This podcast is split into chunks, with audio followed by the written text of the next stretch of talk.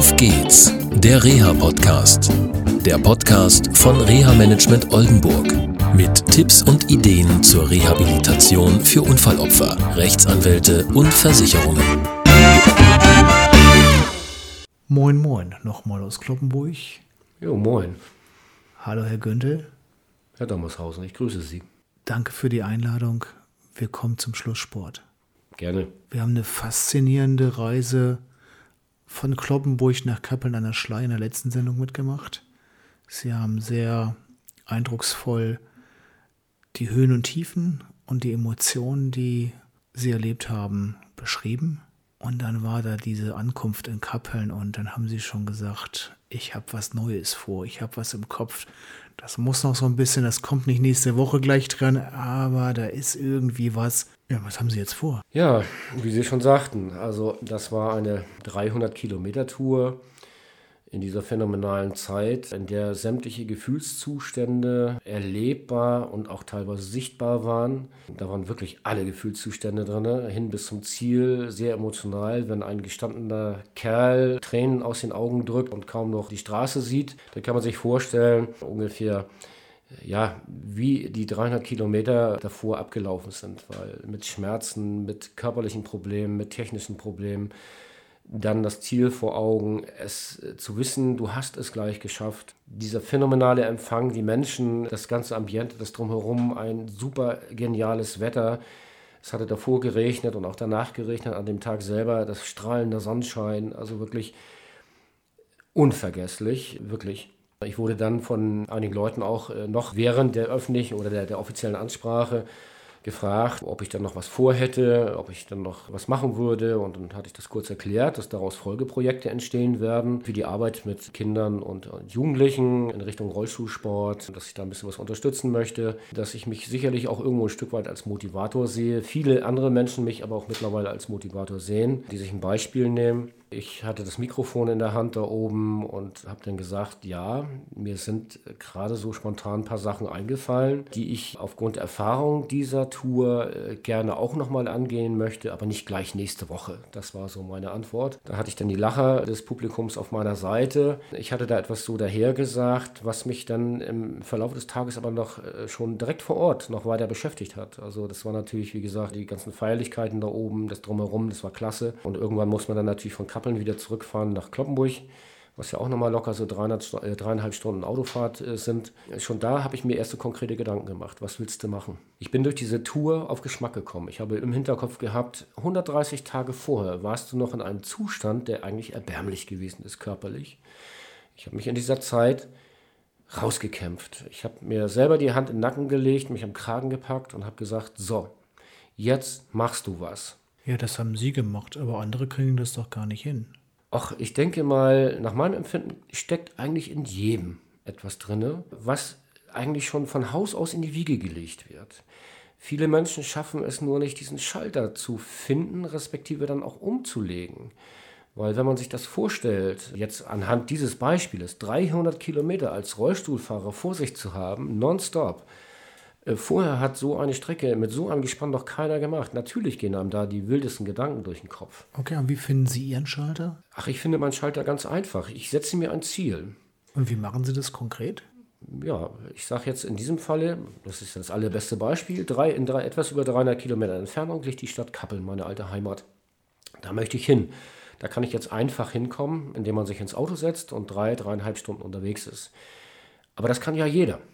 Also kam diese verrückte Idee auf, mit dem Handbike-Gespann dorthin zu fahren. Und das war mein erklärtes Ziel. Viele Leute erklärten mich für total bekloppt. Viele Leute haben gesagt, das ist doch nicht zu schaffen, das kann man gar nicht schaffen. Einige Leute haben mich gefragt, warum ich mich nicht einfach aufs Sofa setze und ne, man könnte den Tag doch auch andersrum kriegen. Es gibt auch jede Menge, was man sich im Fernsehen anschauen kann, aber das ist nicht mein Ding. Hier geht es um meine eigene Gesundheit. Und wer einmal in dieser Situation gewesen ist, und äh, ich habe natürlich noch den zusätzlichen Vorteil, dass ich aus der Reha-Technik komme. Das heißt, ich habe viel mit Patienten gearbeitet und ich kenne viele Verläufe und ich habe auch viele Schicksale am eigenen Leibe mit mir anschauen müssen, mhm. wie die Leute daran zugrunde gegangen sind. Und ich habe mir ganz einfach immer das Ziel gesetzt, ich möchte nicht dahin. Okay, jetzt mal eine Zwischenfrage. Ganz konkret, wie machen Sie das, dass Sie sich ein Ziel setzen? Malen Sie ein Bild, Sprechen Sie mit sich selber? Haben Sie einen Film vor Augen oder haben Sie ein Bild vor Augen? Das ist unterschiedlich. Also in diesem Falle, äh, um bei der Tour zu bleiben, das war mehr oder weniger ein Film. Das war wie ein kurzes Video, in dem ich mich immer wieder gesehen habe, wie ich eben halt kurz vor Kappeln, wie ich über die Schleibrücke fahre, wie ich unten am Hafen längs fahre, Immer wieder. Dieser Film, äh, der immer wieder abgelaufen ist, der wurde nachher immer länger, der wurde immer komplexer, weil ich dann auch teilweise die Strecke schon im Kopf abgefahren bin. Also sehr detailgenau? Sehr detailgenau. Okay. Also im Grunde genommen, als wir eine knappe Woche vorher mit dem Pkw die Strecke abgefahren sind, um zu erkunden, sind jetzt zwischenzeitlich Baustellen eingerichtet worden, gibt es Besonderheiten, muss man irgendwo darauf achten, gibt es irgendwelche Umleitungen oder wie auch immer da habe ich relativ genau gesehen, äh, sage ich mal, oder vorher gewusst, da passiert jetzt gleich das und das. Nun ist es aber auch so, dass ich die Gegend einigermaßen kenne. Okay, wenn Sie an alte Ziele denken, jetzt nicht diese große Tour, sondern an alte Ziele, haben Sie es ähnlich gemacht? Ja, ich habe natürlich auch viele kleine Ziele gehabt in meinem Leben und da habe ich mir einfach das ausgemalt. Ich habe ein Bild vor Augen gehabt. Ich möchte mich innerhalb einer bestimmten Zeit an einer bestimmten Stelle sehen. Mal war der Weg ganz leicht, mal war der eben halt ein bisschen komplizierter, aufwendiger und zeitaufwendiger vor allen Dingen. Und Sie haben immer das Bild vor Augen Ja, ja, ja. Okay, und jetzt haben Sie ein neues Bild vor Augen. Jetzt habe ich ein neues Bild vor Augen. Na klar, also ich sag mal, irgendwie, ich bin durch die Tour auf Geschmack gekommen. Äh, in erster Linie habe ich natürlich gemerkt, was für positive Auswirkungen das hat auf meinen Organismus, auf meine Gesundheit. Auf der einen Seite ist es sehr schweißtreibend. Auf der einen Seite, sage ich mal, war am Anfang mit Muskelkater, mit allem drum und dran es kommt zwischendurch mal die Phase, wo man einfach keine Lust hat, wo man sagt, oh, nicht schon wieder. Aber auf der anderen Seite, man muss einfach den inneren Schweinehund ablegen, weil der darf einem nicht dazwischenkommen. Also dranbleiben. Immer dranbleiben, immer dranbleiben. Viele Leute in meinem näheren Umfeld sagen, in mir gibt es schon gar keinen inneren Schweinehund mehr. Das ist ganz einfach so. In dieser Trainingsphase konnte ich mich nur einmal eine kurze grippeähnliche Erkrankung ausbremsen. Normal hätte ich weitergemacht, aber ich wollte keine Herzmuskelentzündung oder ähnliches riskieren, deswegen hat die Vernunft gesiegt. Einfach mal ein paar Tage halblang zu machen. Und jetzt planen Sie schon das nächste Ziel, das Sie vor Augen haben und sind schon ganz konkret in Planung mit Konstrukteuren, eine neue Rennmaschine herzustellen, ja. die nur für Sie gebaut wird. Also weg von dem Standard, den Sie ja bei Ihrer ersten Tour benutzt haben, sondern sie gehen jetzt weiter. Ja, von der Tour nach Kappeln, das war eigentlich äh, Standardmaterial, was jeder Rollstuhlfahrer verordnet bekommen kann. Ein Rollstuhlzuggerät, ein, ein Vorsatzbike. Ich bin, wie gesagt, durch die Tour auf Geschmack gekommen. Ich habe gesehen, was für positive Auswirkungen mein Körper dadurch erfährt. Und da ich jede Sache, die ich anpacke, immer nur einmal mache. Einige Leute haben gesagt, na, dann fahr doch einfach die Strecke nochmal und verbessere deine Zeit. Da habe ich gesagt, nein. Ich äh, packe alle großen Sachen nur einmal an da habe ich überlegt, was machst du jetzt? Habe mich ein bisschen schlau gemacht, habe ein bisschen mir Videos angeschaut auf YouTube, habe mir andere Handbiker, Liegebiker angeschaut und dann kam so die Idee, auch eigentlich könntest du Rennen fahren, offizielle Rennen. Dann habe ich mir aber auch wiederum gedacht, okay, das sind 42 Kilometer lang, das ist immer Marathondistanz, ah, das ist ja gleich zu Ende. Nein, ich möchte schon noch eine Steigerung der Erfahrung haben. Dann bin ich auf einen jungen Mann gestoßen, was heißt, so jung war er auch nicht mehr, in meinem Alter. Der hat einen Rekord aufgestellt mit einem Liegebike über die Distanz von 1000 äh, Kilometern. Die hat er in 42 Stunden zurückgelegt. Leider lebt der Manfred nicht mehr. Der hatte leider im Training einen, einen schweren Verkehrsunfall, ist dabei gestorben. Ich habe lange überlegt, ob ich das machen soll, weil es gibt so keine großartigen anderen Biker, die auf solche Distanzen gehen. Und da habe ich mich dazu entschlossen, ja, ich gehe über 1000 Kilometer. Und ich möchte dabei die 42 Stunden um mindestens sechs Stunden unterbieten. Und das wäre dann ein Weltrekord? Das wäre sicherlich ein Weltrekord. Und um das schaffen zu können, das kann man natürlich mit so einem Gespann, mit dem ich jetzt nach Kappeln gefahren bin, das geht nicht. Also es gibt ja schon einige Hersteller, die entsprechende Bikes bauen. Und mein Hersteller, Proaktiv, ist eben halt auch mein Rollstuhlhersteller. Wir kennen uns jahrelang. Die bauen für mich jetzt gerade aktuell ein Bike. Die Konstruktion ist jetzt abgeschlossen. Da sind umfangreiche Gespräche gelaufen, wie ich das haben möchte. Das geht jetzt nächste Woche, geht es in die Produktion. Das wird relativ schnell dann auch fertig sein.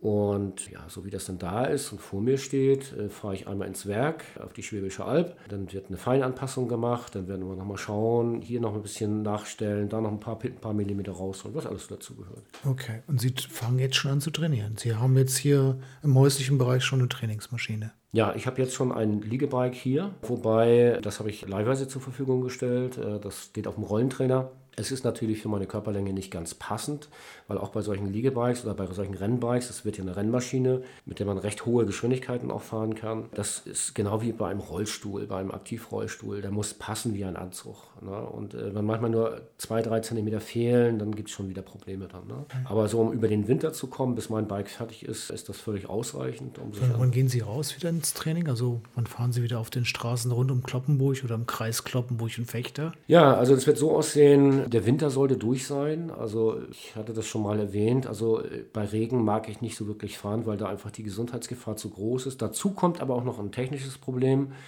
Das heißt, muss ich aus welchen Gründen auch immer, weil mir ein Autofahrer die Vorfahrt nimmt oder wie auch immer, oder ein Fußgänger, ein Radfahrer, muss ich scharf bremsen, dann habe ich auf nasser Straße kaum noch eine Haftung. Und dann rutsche ich nur noch geradeaus weiter. Und das ist einfach zu viel Risiko weil ich habe es nach meiner Tour nach Kappeln gehabt, fast unmittelbar vor der Haustür wurde ich von einer Autofahrerin stumpf weg, weggerammt. Die ist rückwärts gefahren in einer relativ hohen Geschwindigkeit. Ich war noch am Brüllen, wie blöd. Und das war eine, eigentlich eine sehr lange Distanz, die sie zurücklegen musste. Und ich habe gesehen, ich komme da leider nicht mehr raus aus der Nummer. Ich habe mich äh, versucht so zu positionieren. Ich habe den Aufprall einfach abgewartet, äh, habe äh, mein Bike so positioniert, habe meinen Körper positioniert, damit die Energie nach hinten rausfließen kann. Von daher konnte ich den Schaden relativ klein halten. Das ist mittlerweile wieder repariert. Aber aus diesen Erfahrungen heraus habe ich also auch gesagt, also auf nassen Straßen nicht. Ansonsten, wenn es trocken ist, auch wenn es nur 8 Grad draußen sind oder so, stört mich das nicht. So wie 2016 das Wetter offen ist, bin ich draußen auf der Straße. Super. Und wann soll der Versuch des Weltrekords starten? Der wird, ich weiß nicht, warum ich mich da immer auf den August festlege, der wird auch wieder Anfang August stattfinden. Wir werden einfach schauen, die Organisation läuft ja bereits schon seit Wochen. Es ist sehr, sehr umfangreich. Also ich muss ganz ehrlich sagen, dadurch, dass ich eben halt schon relativ bekannt auch in der Gegend bin, wissen einige Leute natürlich ganz klar, wer ich bin. Und ich hatte mal zu einem Radsport, zu einem Rennradsportteam Kontakt aufgenommen. Da wurde mir gleich am Anfang gesagt, Sie brauchen nicht erklären, ich weiß, wer Sie sind. Ne? Äh, war ja oft genug auch in der Presse. Das ist ein achtköpfiges Rennradteam, die auch hohe Geschwindigkeiten fahren können. Die werden mich begleiten, auch im August. Die werden stundenweise, wechselweise mitfahren, äh, als Pacemaker, als Begleiter. Wenn man 1000 Kilometer, sprich 36 Stunden, mehr oder weniger alleine auf weiter Flur ist, vielleicht nur über ein Headset kommuniziert oder wenn man ein Auto neben einem fährt oder wie auch immer. Äh, das kann schon relativ langweilig werden. Die werden mich bei Laune halten, die werden mich begleiten. Mittlerweile ist dann noch ein zweites Team aus dem Landkreis, äh, die auch Interesse signalisiert haben, sodass letztendlich angedacht ist, aus diesem Rekordversuch eine Familienveranstaltung mehr oder weniger zu machen. Wir werden dem ambitionierten Freizeitradfahrer die Möglichkeit bieten, ein paar Kilometer mitzufahren, wenn er es kann oder wenn er es möchte. Äh, es wird aus dem Proaktivteam werden auch einige Handbiker vor Ort sein, die mich dann auch äh, zeitweise begleiten werden. Ich bin mir relativ sicher, dass auch andere Handbiker aus der Gegend kommen werden. Also wir wollen schon, dass wir ja, die Leute mit ins Boot holen, mit involvieren, mit, mit Teil des Ganzen werden lassen. Aus den Erfahrungen der Tour nach Kappeln heraus, wie die Anteilnahme da gewesen ist. Man lernt ja, man lernt ja immer dazu und man sieht immer, was man noch verbessern, was man noch erweitern kann oder wie auch immer. Super. Ich wünsche Ihnen viel Erfolg Danke. Für die Vorbereitung, für das Ziel und vor allem bleiben Sie gesund, dass es auch ohne gesundheitliche Talsohlen gut schaffen bis in den August rein. Ja, das wird mein großes Ziel sein, aber letztendlich ist es eigentlich eine Sache, die vielleicht jeder weiß, der sich dann so ein bisschen betätigt, auch wenn man als Rollstuhlfahrer vielleicht nicht den super Leistungssport treiben kann, so ist auch ein bisschen Sport, macht schon Sinn und das hat Auswirkungen auf die Gesundheit. Und ich bin mein eigener Motivator. Ich habe mir dieses Ziel gesetzt und für dieses Ziel, ähm, für das Erreichen dieses Zieles werde ich sehr viel tun, um nicht zu sagen, ich werde alles dafür tun, natürlich auch gesund zu bleiben und das Ziel mit Erfolg abzuschließen, weil eigentlich habe ich 2017 noch was vor, aber das würde jetzt den Rahmen sprengen. Okay. Vielen Dank, Herr Göntel, für die schönen Gespräche, die wir gemeinsam führen konnten. Danke schon und vielen Dank, dass Sie hier waren. Danke. Danke. Tschüss. Tschüss, tschüss. Das war eine Folge von Auf geht's, der Reha-Podcast. Eine Produktion von Reha Management Oldenburg. Weitere Informationen über uns finden Sie im Internet unter www.rehamanagement-oldenburg.de.